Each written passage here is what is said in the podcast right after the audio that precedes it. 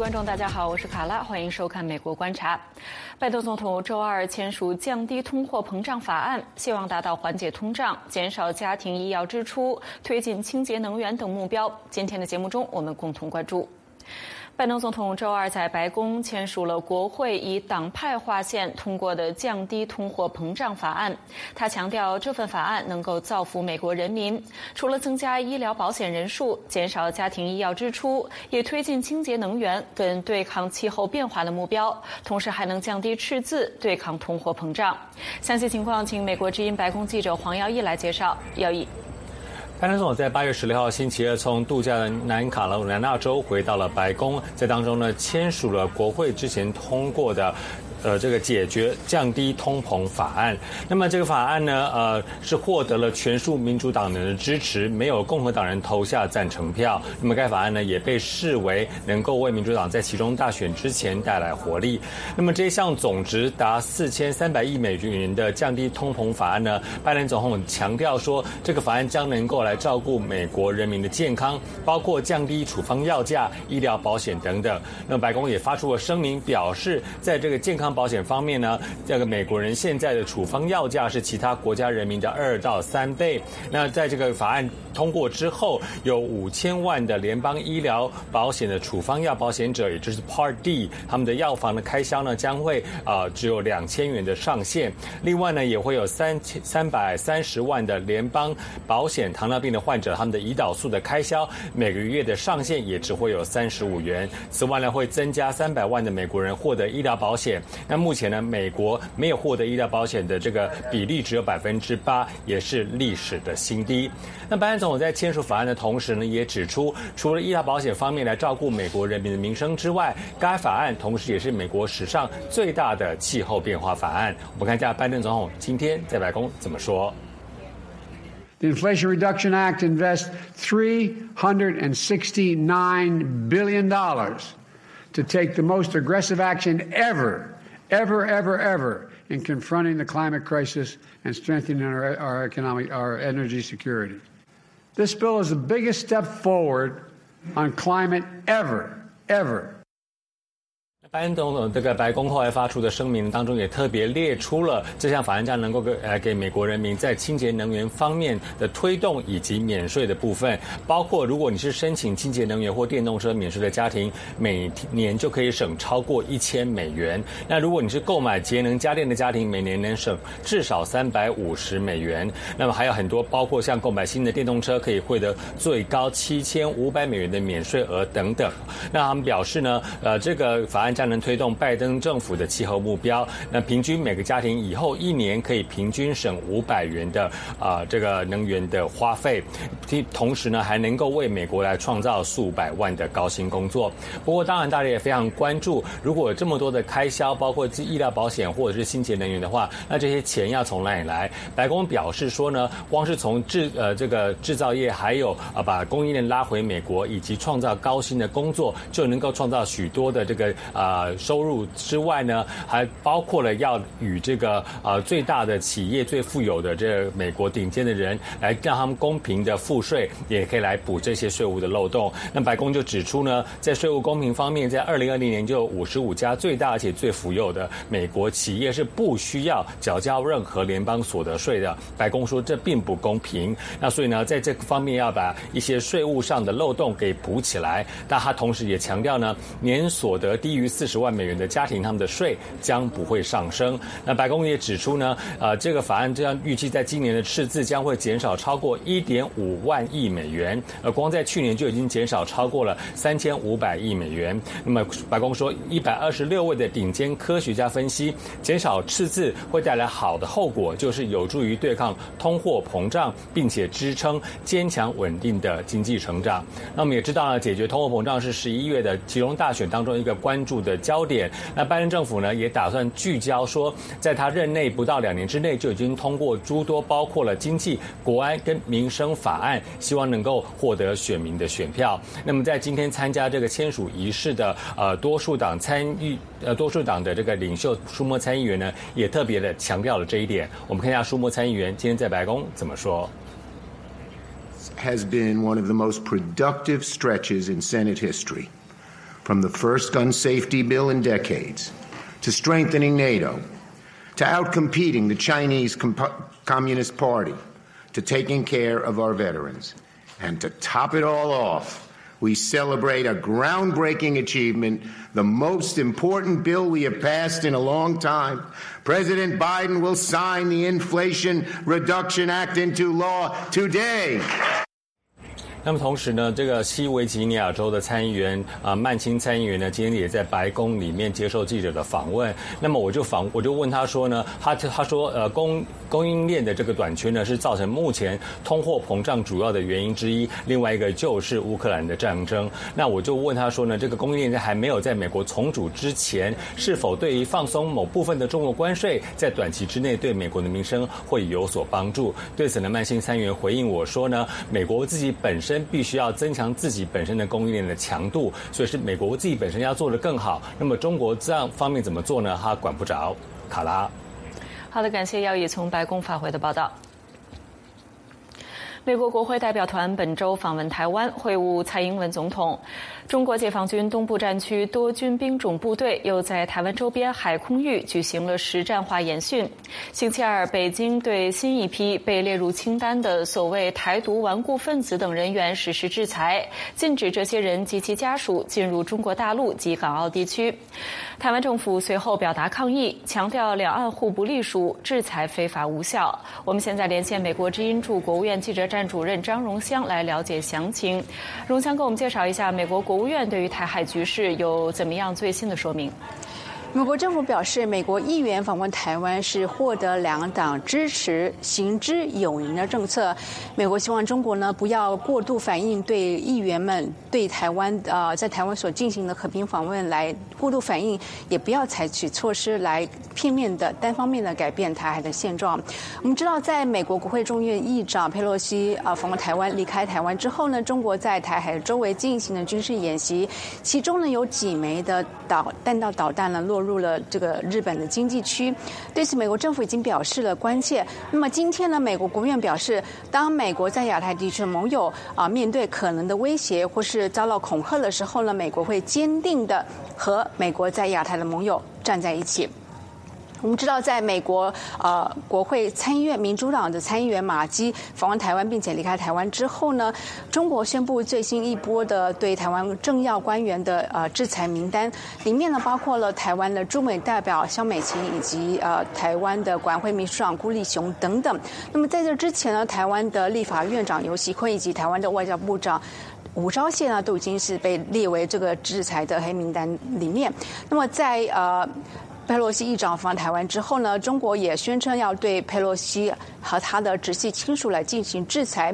对此，美国国务院今天表示，无法核实其他政府对美国公民的制裁内容，也不会评论中国针对台湾官员所施加的制裁措施。而这些制裁措施呢，必须由中国来对外说明其中的细节。那么，针对啊马基这个参议员，民主党的参议员马基离开台湾之后呢？中国在呃这个星期的一系列的行动，美国国务院的发言人内德普莱斯也在例行记者会当中呢再次重申，美国议员访问台湾是和平的访问，行之有年。下面我们来看看他是怎么说的。Uh, any reaction uh, to the peaceful visit uh, of a member of Congress, in this case, uh, the Speaker of the House, uh, any reaction along those lines is an overreaction. Uh, as we've said, uh, members of Congress have every right to visit Taiwan. Members of Congress have done so for decades. A previous Speaker of the House has visited Taiwan. Congressional delegations have been to Taiwan many times this year, more than 10 times this year. 好的，以上是美国之音驻国务院记者站主任张荣香的报道。美国军方星期二表示，因为俄罗斯入侵乌克兰和北京在台海举行大规模军演而被美国军方主动推迟两次的民兵三型洲际弹道导弹发射试验圆满完成。美国军方发表的声明表示，导弹试射展示了美国核武部队的战备状态，并提升了对国家核威慑法理和效力的决心。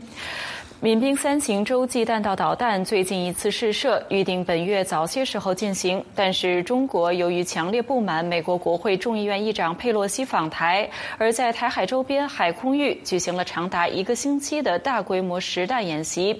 美国军方为了顾全大局，避免中国军方误解误判，公开宣布推迟这一洲际导弹道导弹的发射试验。可以配备核弹头的民兵三型洲际弹道导弹由波音公司制造，是美国核武库核武库中的利器。该导弹射程超过九千六百六十公里，飞行速度大约每小时两万四千公里。美国、韩国和日本刚刚完成了一次弹道导弹防御演习，这标志着韩国朝着与日本改善双边关系的目标迈出了一大步，也显示韩国新政府愿意承受北京的压力，为自身国家主权与安全以及地区和平与稳定而深化美日韩三国安全合作。五角大楼星期一在一份新闻稿中说，从八月八日至十四日，美国、日本和韩国的海军力量聚集在夏威夷海上太平洋导弹射击场，参与了一次导弹预警和弹道导弹搜寻和追踪演习，并依据三方信息共享协定分享了相关数据。三国高级官员今年多次发表共同声明，表达要共同应对朝鲜的威胁，强调在南中国海问题上遵守国际法以及维护台湾海峡安全与稳定的重要性。中国反对美日韩在地区安全事务上合作，并不断向首尔施压，要求韩国政府不要与美国和日本维持安全领域的合作。白宫星期二说，美国第一夫人吉尔拜登感染了新冠病毒，星期一夜晚出现了类似感冒的症状。白宫新闻秘书让·皮埃尔在一项声明中说，吉尔拜登只有轻度症状，医生已经开具了服用帕罗维德的处方。七十一岁的第一夫人接种了两剂新冠疫苗和两剂加强针。白宫说，按照美国疾控中心的指导原则，吉尔拜登将隔离至少五天，与他有过密切接触的人已经得到通知。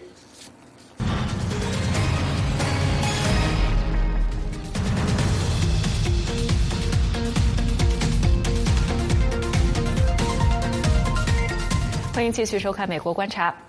联合国人权高级专员米歇尔·巴切莱特预计将于八月发表新疆人权报告。此前有报道称，中国正在阻止巴切莱特发布该报告。新疆人权问题知名学者郑国恩在接受美国之音专访时表示，中国政府的新疆政策已经发生转向，国际压力将持续发挥作用。Thank you very much, Dr. Zenz, for speaking with the Voice of America. Um, Chinese President Xi Jinping made a rare visit to Xinjiang in July, his first visit there in eight years. How do you read the timing and the purpose of this visit? Uh, it is quite interesting that uh, Xi is visiting Xinjiang for the first time since 2014. Uh, given the risks uh, in the area and the fact that a uh, bomb attack uh, occurred uh, during his last visit in Urumqi in 2014. So I think his visit really demonstrates that the Chinese government feels very secure now about the, the general security in the area, about the success of central government policy, and about the fact that you know Beijing is in firm control over the region. Speaking of the security, uh, we noticed that Xi Jinping's public remarks in Xinjiang did not mention eradicating extremism and separatism, which Chinese officials have long cited as a rationale for their severe uh, Xinjiang policies. Why? What's your take on this? My take is that, as Xi himself also remarked in 2020 at the third uh, Xinjiang Work Conference, that Xinjiang has made great progress or success uh, in regards to the central government's attempt to eradicate extremism. Of course, this did occur through brutal re-educational brainwashing. Uh, but from the central government's perspective, it clearly appears that uh, China has been successful in eliminating the problems of extremism uh, that it sees there, or at least that's what it publicly portrays. If you look at some of the internal government documents, they often are far more alarming than what the government says itself. And actually, if you look at some of the Xinjiang work reports, like, for example, the report for 2021 published at the beginning of this year, and, and other uh, reports that are not quite as outward facing, um, the tenor still is that Xinjiang still faces arduous challenges for stability. But I think Xi Jinping's visit here was to send a message of confidence. According to the Xinjiang police files, it was during and after the 2014 visit that Xi Jinping uh, laid the groundwork for the crackdown, the mass detention, surveillance, and other you know, controversial Xinjiang policies. Do you expect any new policy or policy change after his 2022 visit? I think this policy change has already taken place. Um, we can see that under Chen Quanguo, Xinjiang was implementing a very intensified campaign style mobilizational approach, mass mobilization for mass internment, uh, mass mobilization into into labor transfers, etc. Everything was high powered. Um, it was a police state style. It ultimately quite unsustainable.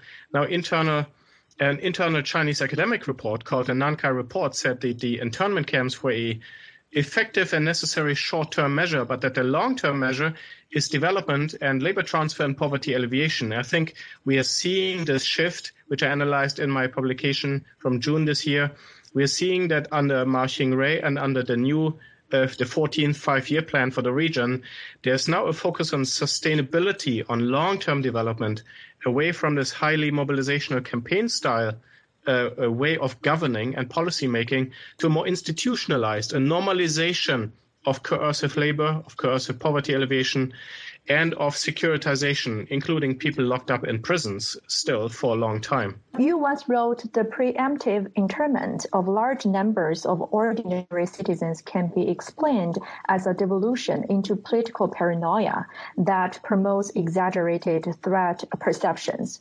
Would you please elaborate on this? What do you mean by political paranoia? Political paranoia is a concept that has long been developed by scholars of mass atrocity, scholars of genocide um, people, academics who have studied the likes of um, Mao, of uh, Stalin, of uh, Pol Pot, of Idi Amin, of Hitler, of other uh, regimes that implemented mass atrocities. And it was clear how uh, a paranoia, a paranoid mindset that exaggerates an existing threat, but very limited threat, uh, exaggerates it to an extent of justifying the preemptive internment or oppression or even destruction of an ethnic group that's framed as a threat. In the case of the Uyghurs, yes, Uyghurs have perpetrated acts of violent resistance. They have uh, committed knife attacks, even attacks we could call terrorism to an extent, small minorities, of course. So this threat is construed as this incredible uh, threat emanating from the entire ethnic group where every Uyghur has the potential to somehow become this monster in, in their minds and take a knife and kill somebody. And so then uh, in the mind of the central government and the government, you have to take them and preemptively put them in camps uh, to make sure that they don't become dangerous because they're already untrustworthy. And so the dynamics of political paranoia explain how a regime can suddenly shift into a mode of mass internment, of mass oppression, uh, in order to satisfy its own its own fears, basically. What's the cause of this kind of mindset? Is there any kind of deep reasons behind it? Well, it is likely a need for control. Uh, autocracies typically feel a need to control a situation and if you have an entire ethnic group that you feel you can't control them and are not trustworthy, uh, that's how this develops very quickly. You have kind of this, uh, of course, these kind of dictatorships already produce their own internal paranoia. I mean, if you look at Putin and, and how he surrounds surrounds himself with the security services and trusts nobody, or Stalin before him, or others, uh, you know, all have their own security services layers, you know, so pre- pre- prevent any opposition there's no trust in these systems, and these systems breed paranoia. Given the paranoia of Chinese government, is international pressure working in terms of you know forcing them to change their behavior in Xinjiang? International pressure adds a significant and important long-term cost to the equation. So I think it's not possible to say international pressure is the one thing that's going to somehow change everything, especially not now, since much of it has already happened now in, in Xinjiang. But uh, international pressure uh, creates a long term cost variable that adds to the equation that can make a difference if it comes on top of domestic challenges. Uh, and it looks like China is facing domestic challenges, economic challenges, and that could make a difference in the medium to long term. In June, the Uyghur Forced Labor Prevention Act went into effect in the U.S., barring products from Xinjiang unless companies can prove that forced labor was not involved. How would you evaluate this law? Well, this law directly was based on and follows my recommendation from my research paper and testimony at the uh, CECC Commission, the hearing in October 2019. And so I, I basically argued in my work and my testimony that, uh, uh, that the US government needed to assume that goods uh, from Xinjiang are tainted with forced labor because we have two large systems of forced labor coexisting and operating. And so I'm very pleased that finally, with a long delay, but still better late than never, um, the UFLPA was enacted and is in force. And now it is a matter of enforcing it and of an ongoing monitoring mechanism uh, to monitor not just the situation in Xinjiang, but to also monitor um, the forced labor situation to other provinces. And my latest research shows that the normalization and institutionalization of labor transfer in Xinjiang is actually dramatically changing the evidence situation, meaning we now have less specific evidence implicating particular companies, um, as was the case under the highly mobilizational labor transfer campaigns under Chen Quanguo in the previous years. And so it's all the more important that uh, we have a mechanism such as the Uyghur Forced Labor Prevention Act that says everything coming out of the region could be tainted with forced labor and therefore is unacceptable. But some people have raised concerns over, you know, the other side of the coin. For example, they argue that as a U.S. business withdraws from Xinjiang, Uyghurs living there might be driven into poverty. Are you concerned about that? I'm not sure that any single American company has made this argument, but it's of course very likely that Chinese companies have made this argument. Um, but regardless of whoever made this argument, a lot of the business or much of the business in the region, especially the labor transfers, labor transfer takes very low skilled Uyghurs, very, very low skilled Uyghurs, and puts them into factories that are set up with expensive subsidies from the central government from Eastern China. So the factory bosses are Han Chinese, and a lot of those are benefiting from the system are Han Chinese. So those whose profits are getting impacted not dramatically, because many of them can still sell domestically. Those whose profit margins are impacted are almost overwhelmingly Han Chinese business owners. Uh, the effect on the Uyghurs uh, would be marginal. And if Uyghurs are hit, those would be the wealthy Uyghurs. The poor Uyghurs will not be affected. Another concern would be how to fulfill the climate change commitment of the U.S. with the Uyghur Forced Labor Prevention Act. Because with the help of forced labor, uh, China has been the dominant supplier of the raw materials used in solar panels and electric vehicles batteries. So the enforcement of the Uyghur Forced Labor Prevention Act means the U.S. has to, you know, rebuild the whole supply chains of these industries, which might drag down the transition to new energy. Do you think the U.S. has to choose between, you know, fighting against the climate change and against the human rights violation in China? Well, the White House is already choosing between this because uh, the Biden administration has, in fact, exempted several of the polysilicon producers that are implicated uh, from the Uyghur Forced Labor Prevention Act, to the dismay, of course, of human rights activists. Obviously, China is producing very inexpensively solar panels. That's a situation that's quite recent. Many solar panels were produced in the past in countries like Germany. And they were brought to China due to the, the systematic advantages and government subsidies. So, in many ways, it's the only right and ethical thing to bring business in solar panels back to countries that have ethical labor principles and don't uh, irresponsibly and illegally um, boost the sector through government subsidies. What would be your suggestions for the U.S. to do next in terms of helping ethical um, ethnic groups in Xinjiang?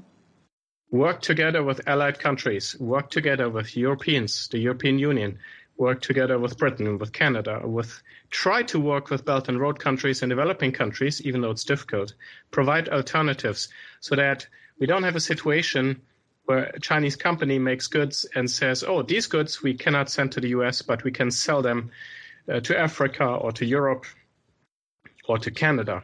And that would be a big mistake. So I think the United States cannot just act on its own. Also, you know, with the genocide determination, pressure at multilateral institutions, the UN should exert pressure at the UN in Geneva. It should try to exert pressure uh, uh, at all kinds of multilateral uh, settings in order to work towards a difference. The U.S. cannot do this by itself. According to a recent Reuters report, um, China is asking the UN High Commissioner Michelle Bachelet to bury a highly anticipated report on human rights violations in Xinjiang. What's your expectation for this report? It is my understanding that this report is going to be of a nature that's going to make Beijing rightly very, very concerned about it. Uh, and China's actions are indicating that the report that Chi- that Beijing obviously believes that the report could be quite damaging to its reputation. And from what I am aware of, I would agree that this report, yes, very likely, and almost certainly, hopefully at least, uh, is going to uh, be quite truthful to the situation on the ground. So I'm not surprised that the Chinese are trying to stop it. Ultimately, of course, Michelle Bachelet herself is going to make some sort of decision about what's going to be in the report or not. And that, of course, is a major concern but I think there's a lot of pressure also on her, and this process is being very closely watched. So hopefully, she's not going to tinker.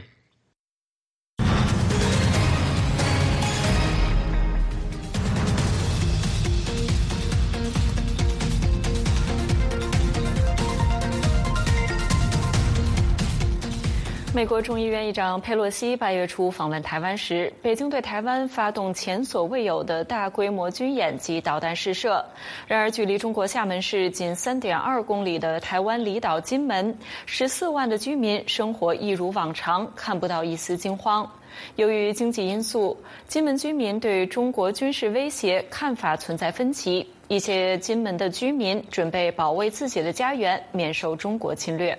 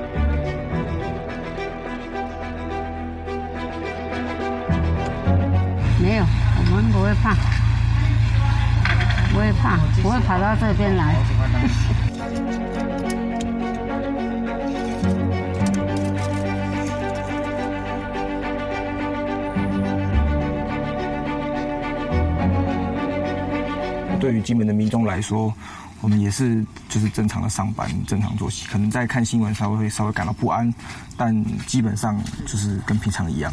对于中共目前的军演和培训，就整个目前发生到现在，我个人觉得这是我们。国家必须要承受的，因为在这个我们特殊的地理位置跟我们的特殊的历史脉络来说，我们就是在中美两大强权的中间，在整个印太战略里面，我们就是一个呃一个棋子。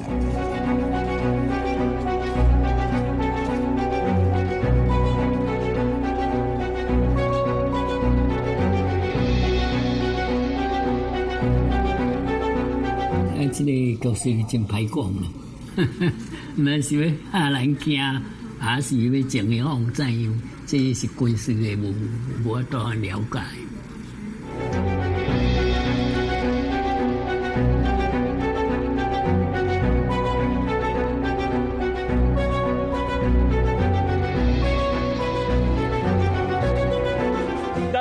啊，为什么不愿意呢？台湾才一个而已啊，若是被被打掉，那怎么办？说说说，我是觉得是说，台湾真是很快乐一个国岛，哪一个岛国啦啊！因为我也不希望就是有军事发生。若是真的有提升到那个等级的话，我还是很乐意会为国家挺，就是挺身出来为台湾而战。以上就是今天美国观察的全部内容，感谢您的收看，我们下次再见。